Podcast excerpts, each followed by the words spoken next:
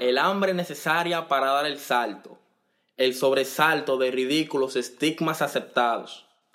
Hablamos desde el asfalto, en asalto a la conciencia, en presencia de la historia oficial a conveniencia mucha. Somos el respeto ganado a base de lucha. Cuando nadie nos escucha, con arte protestamos.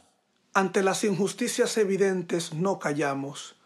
No con frecuencia hallamos el resultado buscado, pero, todavía hurgamos, porque todavía amamos, por otra vía vamos.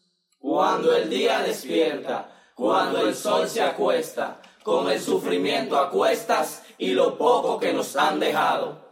Construyendo nuevos paradigmas desde el rincón de donde miramos.